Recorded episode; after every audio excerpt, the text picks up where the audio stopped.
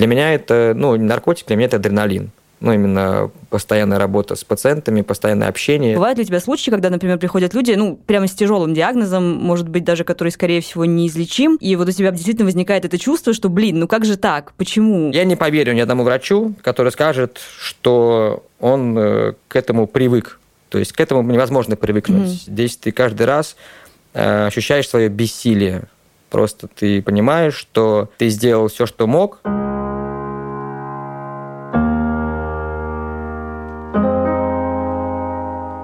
Привет! Вы слушаете подкаст «Волосы отрастут».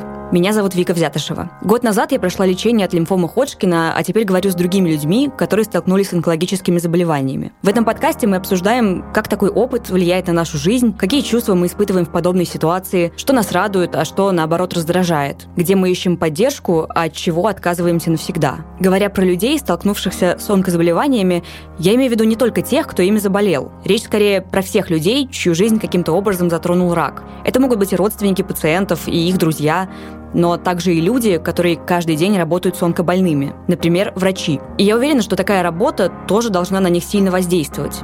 Не в профессиональном плане, а в человеческом. Каждый день они видят людей, которые переживают, возможно, худший этап своей жизни. Сообщают пациентам и их родственникам плохие новости. Переживают смерть тех, кого не удалось спасти. Или радуются за больных, которые пошли на поправку. Понятно, что с пациентами врачи должны держаться максимально спокойно. Но что они чувствуют на самом деле? Как справляются со всем этим? Об этом мы поговорим в сегодняшнем выпуске.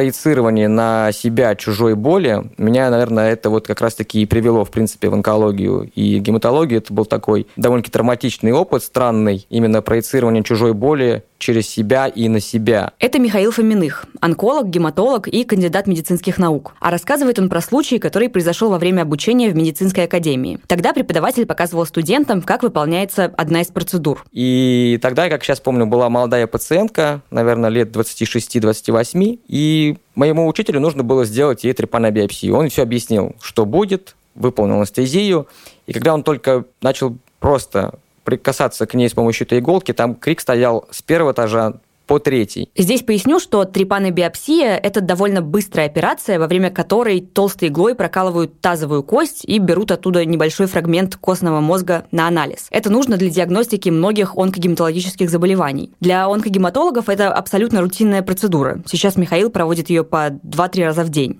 Но тогда он видел ее впервые, и реакция пациентки его сильно впечатлила. Когда я там к концу этой операции сползал по стенке, становляясь таким же цветом зеленым, как свой костюм хирургический, меня подхватили как сейчас помню, старшая сестра отделения, процедурная сестра, сказала, курсантик, вам, вам плохо? Я говорю, да, мне очень плохо. Меня вывели тогда э, к окошку, я подышал, вот, и все стало более-менее нормально для меня. Но вот тот был опыт довольно-таки травматичный, и, возможно, тогда это было на самом деле переломным моментом, почему я, в принципе, решил стать онкологом, почему, в принципе, решил стать гематологом.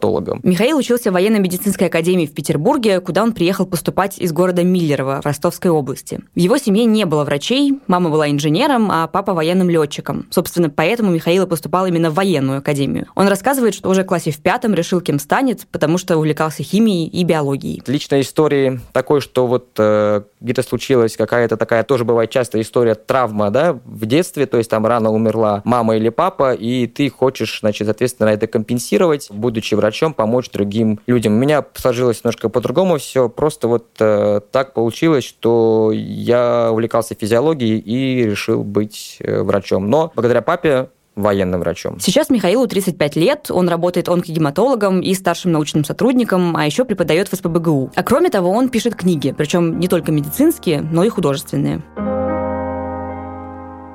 Сегодня у нас, наверное, будет не совсем типичный разговор, потому что я бы хотела с тобой обсудить в первую очередь не сферу твоей экспертизы, а скорее твое отношение к тому, чем ты занимаешься и почему ты этим занимаешься. Угу. И я знаю, что врачи, они, мне кажется, ну, довольно редко об этом говорят, и, возможно, обсуждают это скорее либо с близкими людьми, либо друг с другом, потому что как какие-нибудь профессии вроде пожарных или спасателей, для врачей не принято показывать какие-то свои эмоции, по крайней мере, с пациентами, потому потому что они должны создавать впечатление, что все под контролем, да, да, да. все идет по плану и так далее. Но э, скажи, вообще, на твой взгляд, насколько это стереотип, может быть, или это действительно какая-то по, по ходу работы появляется такая сверхспособность э, в том, чтобы, может быть, как-то не слишком близко принимать происходящее, потому что понятно, что в отделении, особенно онкологическом, ну, постоянно происходит много достаточно плохих и трагичных вещей. Отгораживаться, скорее всего, у хороших врачей точно не получится, потому что это будет неправильно совершенно. Первое, что, наверное, нужно быть эмпатичным человеком. Если этого не будет, то ты не сможешь быть хорошим профессионалом и не сможешь быть хорошим онкологом. Потому что если ты не будешь понимать хотя бы отчасти, что испытывает тот или иной пациент, то они не будут к тебе приходить, эти пациенты. Если ты будешь ходить с лицом совершенно непроницаемым и не показывать какие-либо эмоции, то ты не видишь никакого отклика от пациента, даже там просто реакции, понимает хотя бы он тебя вообще или не понимает. Я думаю, что такая черствость, возможно, была бы присуща, и это, в принципе, нормально, для хирургов, которые пациентов видят там в течение пяти минут до операции, потом они с помощью анестезистов их вводят в сон наркозом, и вот там никаких эмпатий совершенно не нужно. Пациент без сознания, врач выполняет свою работу профессионально, и никакого общения между ними, конечно же, не происходит. Но, тем не менее, хирургу нужно настроить пациента на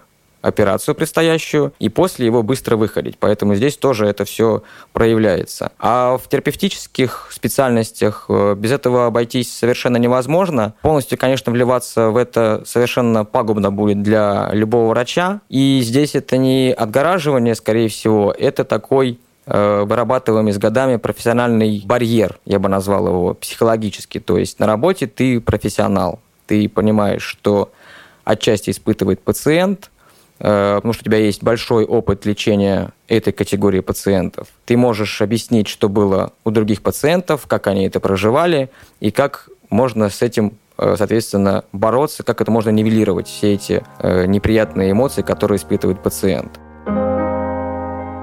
Я помню, что когда попала на отделение, где лечилась, меня очень сильно удивило, насколько там много молодежи. Особенно если сравнивать, скажем, с отделением, где лечатся от заболеваний сердца.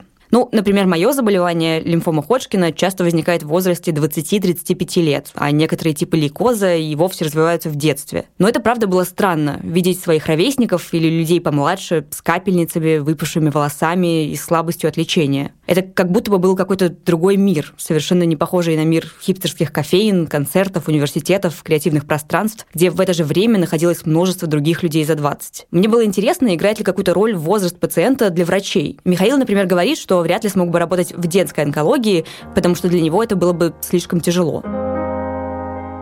Потому что когда ты все-таки лечишь злокачественных заболеваний людей взрослых, ну, условно, в кавычках, скажем так, они хотя бы увидели жизнь, да, то есть люди нам, допустим, 26 лет. И, как мне кажется, ну, проецирую на себя, мне было бы не так страшно умирать и не так страшно по этому поводу рефлексировать. А ты видишь перед собой трехлетнего ребенка или там полуторагодовалого, которому установили злокачественную э, опухоль, диагноз, и ты понимаешь, что он вообще в жизни ничего не видел, он еще разговаривать не умеет, не ходить не умеет, ничего. То есть вот этот момент, он очень страшен. И как работают и переступают через свою боль детские гематологи или онкологи, я, честно говоря, мало представляю. Но все болезни, они совершенно друг от друга сильно отличаются, и, допустим, там лимфомы, они сейчас сильно омолаживаются. И ровесники, когда приходят, это действительно немножко сбивает с толку. Но вот все равно э, ты говоришь, что тебе было бы, наверное, сложно работать с детьми, но вот так, как ты говоришь, когда приходят ровесники или там люди, люди чуть младше, на самом деле даже не важно, какого возраста, не будем привязываться, то есть, ну, мне кажется, это скорее в, в любом возрасте это такая неудача, как бы любому человеку с ней сложно, но все равно бывают ли у тебя случаи, когда, например, приходят люди, ну, прямо с тяжелым диагнозом, может быть, даже который, скорее всего, неизлечим, и вот у тебя действительно возникает это чувство, что, блин, ну как же так, почему? Вот как бы такое какое-то ощущение несправедливости, или ты, ну, как бы все равно стараешься как бы настраиваться на то, что главное человеку помочь, а почему он здесь оказался, это уже другое дело. Да, скажу так кратко, что почему того или иного поражает здесь трудно это каким-то образом оценивать. Есть какой-то такой дурацкий афоризм, что все равны в бане и все равны в больнице. И почему поражает того или иного здесь не приходится по этому поводу там сильно рефлексировать, и ты как профессионал просто выполняешь свое дело, и какой бы там тяжелый диагноз был или не был, твоя задача помочь пациенту и донести до него максимально правдивую информацию о том, что ему предстоит, о том, какие у него есть возможности построения там долгосрочных планов, краткосрочных планов, чтобы не, опять же, какие-то иллюзии строить для самого пациента, а объяснить, какие есть шансы на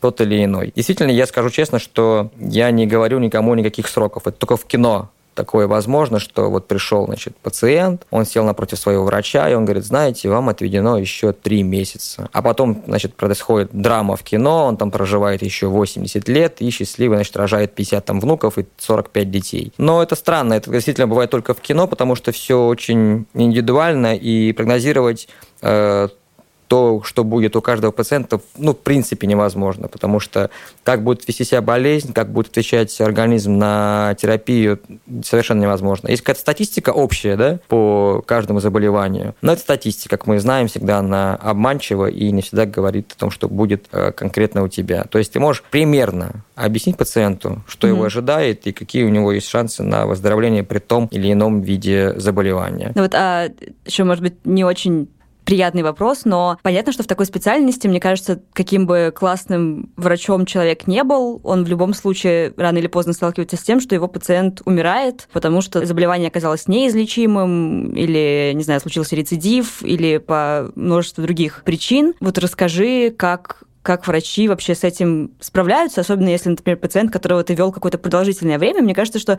в любом случае ты так или иначе, не знаю, узнаешь много о человеке за время лечения, как-то к нему привязываешься, пусть и не очень сильно, но поскольку ты с ним все равно постоянно взаимодействуешь, что это тоже какого-то рода контакт. Как обычно ты справляешься с такой ситуацией? Э, надеюсь, что у тебя не было их много, но тем не менее. Много не было, но такая ситуация, вот самую яркую, наверное, историю вспомню, как раз то, что тоже повлияло, в принципе, на мою парадигму общения с пациентами и вообще, как я веду себя с пациентами. Когда я только пришел учиться в ординатуру, мой ментор, тогда наставник, значит, пришла пациентка, у которой установили диагноз первичного миелофиброза. Мы рассчитали там у нее, какая будет продолжительность жизни в среднем при таком э, состоянии ее организма, при такой стадии болезни – и, значит, мне нужно было научиться сообщать для пациента тяжелые вести, тяжелые новости, да.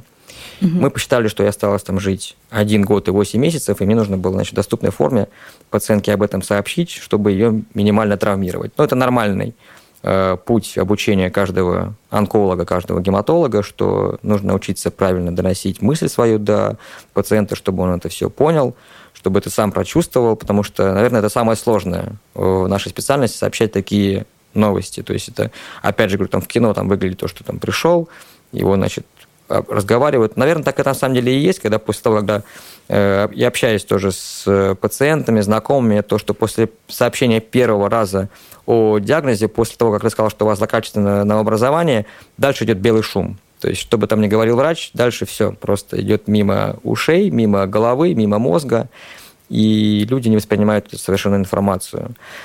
И вот я пошел к ней, вместе с ним, конечно, чтобы он тоже проконтролировал, как это будет все сообщено. Мы сели втроем в кабинете, я попытался настроить ее максимально, чтобы было комфортно, всем спокойно. Пригласили, по-моему, тогда еще даже, да, был ее при этом муж. И я вот в каком-то таком э, моно спектакле, значит, исполнял эту роль, что мне, значит, вот нужно рассказать. Конечно, там были слезы, все расстройство, мы объяснили, как нужно себя вести, какие строить планы.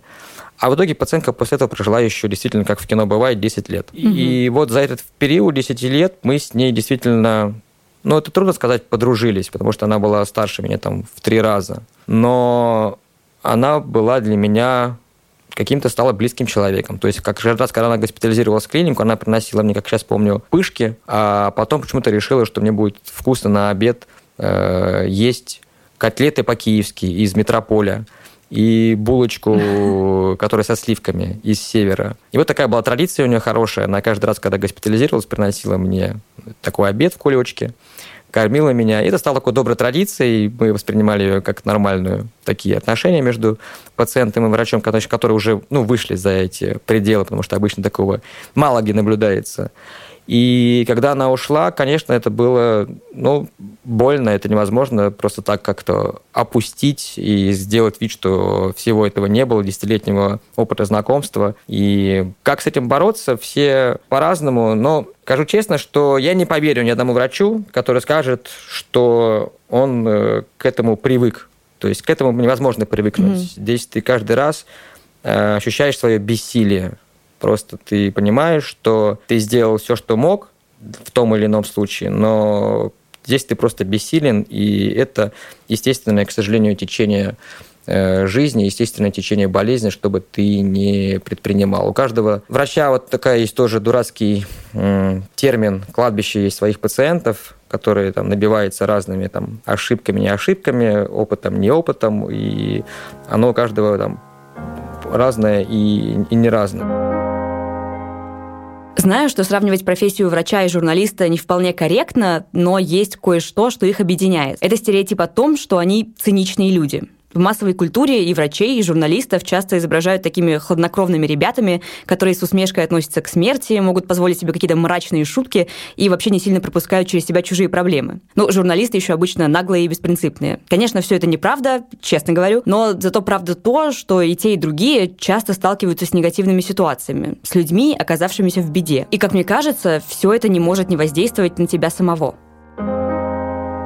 Но вот чувствовал ли ты тоже за собой какие-то изменения, пока ты э, учился или пока ты работал, что ты, может быть, на какие-то вещи стал смотреть по-другому. Я сейчас не говорю про отношение, про восприятие смерти, потому что, да, как ты сказал, к этому невозможно привыкнуть, но, может быть, на какие-то другие вещи в своей жизни ты стал думать, что так, не знаю, может быть, раньше бы я это воспринял как-то более чувствительно, а сейчас нет. Были ли какие-то такие изменения или, или нет? Скажу за себя, конечно же. Мне кажется, это все-таки стереотип о том, что вот все такие врачи-циники, там у них черный юмор, это какие-то такие вещи анекдотичные, и они, по-моему, тянутся, не знаю, со времен, там, наверное, прошлого века. На работе мы, конечно... Ну, давай как раз развеивать стереотипы. Да, на работе мы, конечно, как-то... Ну, там невозможно без юмора. Если мы будем ходить все угрюмые, то это будет ну, совсем печально. То есть э, у тебя пациенты с определенными диагнозами, ты еще ходишь сам угрюмый. Но мы не будем делать это публично. Мы там в своем маленьком кружке как-нибудь пошутим, отшутимся. Но это воспринимается уже как какая-то должная штука. И знаешь, мне кажется, медицина и понимание смерти меня сделало более прагматичным, более приземленных в этих вопросах. И мы недавно тоже как раз с моим пациентом, когда я писал книгу, обсуждали хорошо, была, была, была прекрасная дискуссия по этому поводу. Он говорит то, что до того, когда ему установили диагноз онкологический, он жил в какой-то тоже вот э, вуале, какой-то какие-то были розовые очки, и он просто не мог ценить время свое особенно и своих близких. И он говорит, вот яркий тебе пример, я ходил в кинотеатр, и я заплатил деньги, и мне нужно было отсидеть там два часа фильма, несмотря на то, что там фильм плохой. А теперь, говорит, я значит, понимаю, что если фильм плохой, мне не стыдно встать и уйти посередине фильма, если мне фильм не нравится. То же самое и с книгой. Если мне нравится книга, я не буду ее дочитывать и тратить на это время. И вот, наверное, ты по-другому смотришь на время, ты по-другому смотришь на момент, и иначе, наверное, относишься вот к отношениям между людьми, потому что становишься, ну, действительно каким-то более приземленным, потому что знаешь, что тебя ожидает там в, в конце или не в конце, и как это все будет происходить. Единственное, что у всех это все по-разному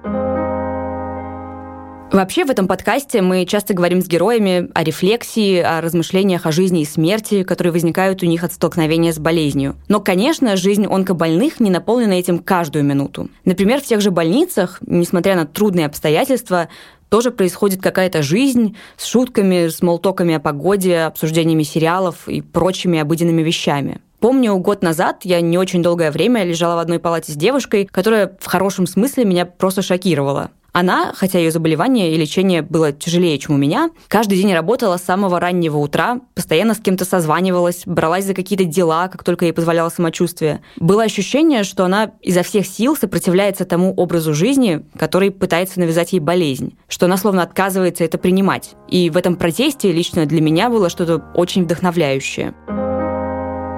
Насколько часто, может быть, сталкиваешься тоже с такими людьми, которые как-то тебя в хорошем смысле меняют, когда ты видишь, как они вот ведут в этой ситуации, потому что, ну, мне кажется, болезнь один из таких опытов, который, ну, показывает, может быть, не, не какую-то нашу там настоящую сущность и так далее, но, по крайней мере, открывает какую-то часть нас как людей, потому что, ну, в общем-то, то, как мы реагируем на тяжелые обстоятельства, мне кажется, в какой-то степени что-то новое дает нам понять о себе самих. Были ли тоже у тебя, может быть, такие случаи, когда, глядя на других людей, ты, может быть, что-то про себя понимал лучше или задумывался как-то о, о себе, о своем отношении к жизни? Ты привела действительно хороший пример.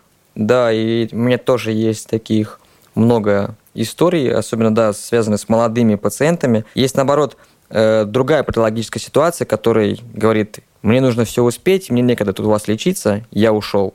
Mm. К сожалению, такие уходят и больше не возвращаются. Вот эта ситуация грустная. А есть такие, которые, ну хорошо, доктор, что вы говорите, у меня хронический милоликоз? Ну ладно. Как его лечат? Вот так? А покажите мне, какие есть там по, по этому поводу э, рекомендации. Вот такие есть, хорошо, есть вот такие. Ты ему объясняешь, он адекватно совершенно воспринимает эту информацию, причем ты понимаешь, что это не просто как защитная реакция, что он говорит, ну ладно, а он действительно адекватно воспринимает эту ситуацию, он уже пережил все вот эти все знаменитые фазы принятия торгов, депрессии и всего остального, и у него моментально пришло смирение с этим. Я таким людям завидую. У меня есть такие коллеги, которые вот флегматики, я в отличие от них холерик, я начинаю там пылить, а есть какие-то флегматики, которые как раз-таки были бы хорошими, гениальными, мне кажется, хирургами, которые хладнокровно воспринимают любую информацию. И есть такие пациенты, тоже флегматичные, и это меня вот удивляет очень, потому что таких немного. Он говорит, ну ладно, новая проблема, сейчас мы ее решим. И вот два примера приведу. Э, мои ровесники, один чуть помладше, другой, наоборот, чуть постарше лет. У них довольно-таки оптимистичный прогноз в плане заболевания, потому что называется хронический миелоликоз, но тем не менее это онкологическая болезнь, и в любой момент она, к сожалению, может там спрогрессировать. И это никаким там домокловым мечом над головой у них не висит, а наоборот просто мотивирует делать другие вещи. Он, когда ко мне попал, он потерял в весе 20 килограмм, и говорил, Михаил, вы знаете, мне нужно так, чтобы я в следующем году набрал свой вес, мне нужно выступать в категории определенной весовой в армрестлинге.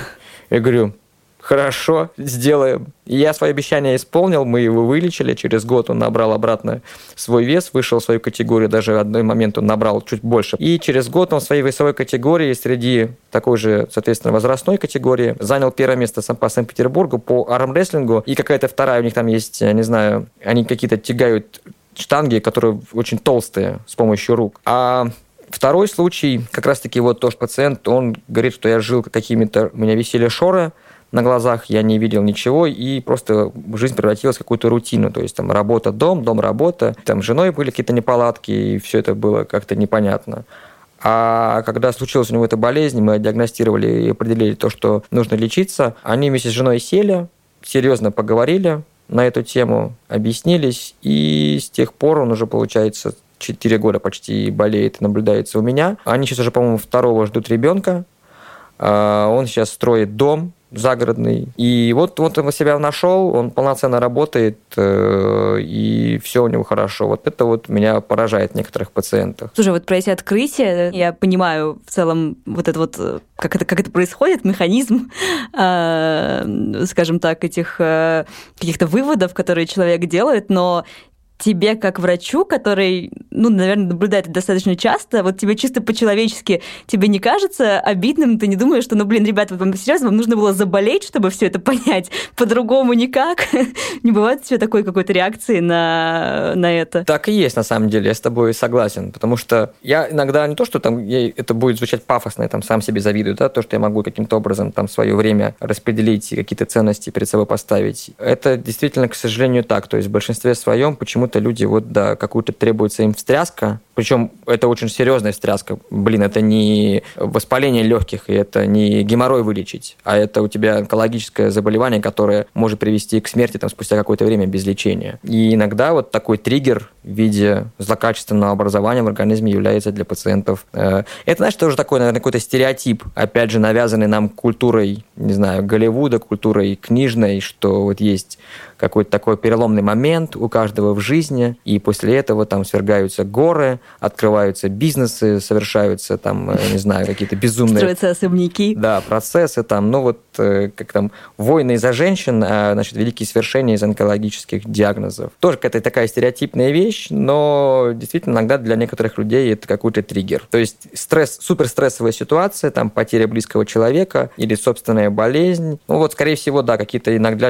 для кого-то требуется супер супер стресс, супер триггер для того, чтобы начать э, жить полноценной жизнью. Грустно, что приходится это констатировать иногда, но что поделать. Вот э, про стресс, да, ты тоже упомянул сегодня стрессоустойчивость. А, ну, действительно, медицина это мне кажется, возможно, даже вот на первом месте стоит профессия, где цена твоей ошибки, она безумно велика. То есть, э, ты знаешь, вот если я сейчас оговорюсь в подкасте, ну, как бы ничего не случится, после этого мир не рухнет, и люди не умрут. Но в медицине, к сожалению, какая-то неточность, э, может быть, даже случайно произошедшая из-за того, что человек не выспался, перенервничал из-за какой-то семейной драмы и так далее, она может отразиться на других людях, причем довольно прямым образом. И я подозреваю, что об этом невозможно не думать. Ну, то есть, когда когда ты выходишь с работы, например, ты можешь постоянно думать, так, а все ли я правильно сделал здесь, правильно я принял решение здесь или нет. Ну, понятно, что как бы об этом думать постоянно, это тоже такой деструктивный путь, потому что это, наверное, можно просто себя выжечь изнутри. Как вот с этими мыслями удается справляться? Ну, как бы, есть ли вообще такое понятие, как вот все-таки э, work-life balance? Ну, у меня, конечно же, рецепта идеального здесь не будет ни для кого. Как у меня это лично обстоит. Я, наверное, к этому тоже, скажу честно, долго шел там в процессе обучения. Я, конечно же, там выходил и прокручивал каждую ситуацию. А что я сделал вот так? Я, наверное, неправильно написал историю болезни. Я, наверное, неправильно назначил анализ. А завтра мне там скажут то, что ты неправильно все это сделал. Пациенту будет плохо. Там. Начинаешь что-то додумывать, докручивать. Потом с опытом ты понимаешь, что все нормально, здесь ничего страшного нет. Все там буквально какие-то мелкие ошибки, они поправимы. Главное не совершить там большую ошибку, которая приведет к смерти пациента. Если ты ее не совершил, то все. Все остальное поправимо, разрешимо и все реально. Я ездил на стажировку в иностранные госпитали, и вот у них это построено просто фантастически. То есть мы шли к ним в клинику, по пути мы разговаривали про футбол, про погоду, как они вчера ходили на ужин с женой, что дети ходили в Диснейленд. Мы переступаем порог госпиталя, все, все вопросы, которые были до этого, то есть все, что обсуждалось, какие-то бытовые вопросы, они табуировано на работе, на работе только работа. Иногда можно это переключаться там еще где-нибудь за обедом или где-нибудь еще, но это редко. То есть там все равно, как правило, приходится во время даже там перекусов пациентов сложных обсуждать, что с ними делать и куда их отправить и консультировать. Выходишь за госпиталь, все, ты должен свой мозг полностью от этого отключить, на работе осталась работа, все. И если ты не дежуришь сегодняшний день, у тебя нет там сигнального пейджера или нет там сигнального мобильного телефона, который ты ответственный там сегодняшний день в течение там 24 часов, ты от этого полностью отключаешься, потому что полностью, как ты правильно сказала, э, быть в работе в течение там 24 часов это полностью путь деструктивный. Каждый находит по-разному какие-то свои там Э, возможности от этого отключиться. Кто-то ходит на спорт, где ты полностью выключаешь там свои головные рецепторы, там свои синапсы от, от деятельности мозговой. Э, мне очень нравится, я увлекаюсь современным искусством, я много читаю, и недавно вдруг понял, как много для меня значит музыка. И вот музыка меня действительно иногда сильно спасает. Если какой-то там бывает, э, опять же, стрессовая ситуация на работе, тебе просто нужно выйти там на 5 минут э, на улицу, подышать свежим воздухом, ты включаешь в наушниках там какой-нибудь любимый свой трек, смотришь на небо, и уже тебе становится гораздо проще и легче. Уже много ли врачей, ну, я знаю, что довольно много э, студентов, медиков отсеивается в процессе обучения и по причине неуспеваемости, и по причине того, что человек понял, что не потянет и так далее. Но все-таки из тех, кто уже работает, вот, может быть, по твоему наблюдению, какому-то вот своего медицинского окружения, бывают ли случаи, когда человек действительно уходит с профессии просто потому, что он выгорает? Не потому, что он, э, у него не получается или э, что-то еще, а просто потому, что он действительно как-то эмоционально устает от этого и вот решает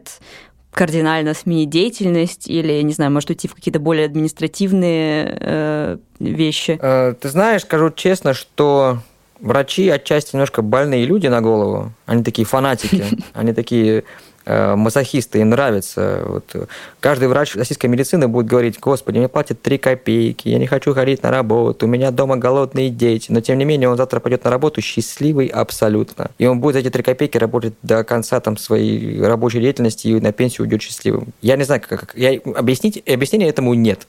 Это, возможно, опять же, пафосное слово называется призвание, да, вот к этому, к этому всему. Но угу. я от него абстрагируюсь, от этого пафосного, пафосных этих речей, там, призвание, непризвание. Это какой-то, ну да, наверное, такой здоровый мазохизм. То есть людям нравится заниматься тем, что они занимаются. Статистика очень разная. Хорошая статистика ведется в США, там у них есть такой прекрасный ресурс, называется Medscape. Вот, и там недавно кто-то тоже из коллег, психологов у меня делал пост о том, что, как это странно не звучит, на первом месте по выгоранию стоят урологи, а онкологи находятся где-то mm-hmm. на девятом или десятом месте по, по статистике выгорания. На втором месте, мне кажется, все-таки будут интенсивисты, которые анестезиологи, реаниматологи в России, одна специальность, которая чаще всего э, из врачей видят смерть. Там у них понятное дело, почему происходит выгорание. И, кстати, среди них, ну, действительно, они вот именно чаще уходят из этой специальности. В России мало кто у нас этим занимается, и у нас э, до сих пор какие-то вот тоже есть э, такие стигмы о том, что врачам ходить к э, мозгоправам, ходить к психотерапевтам, заниматься фармакологической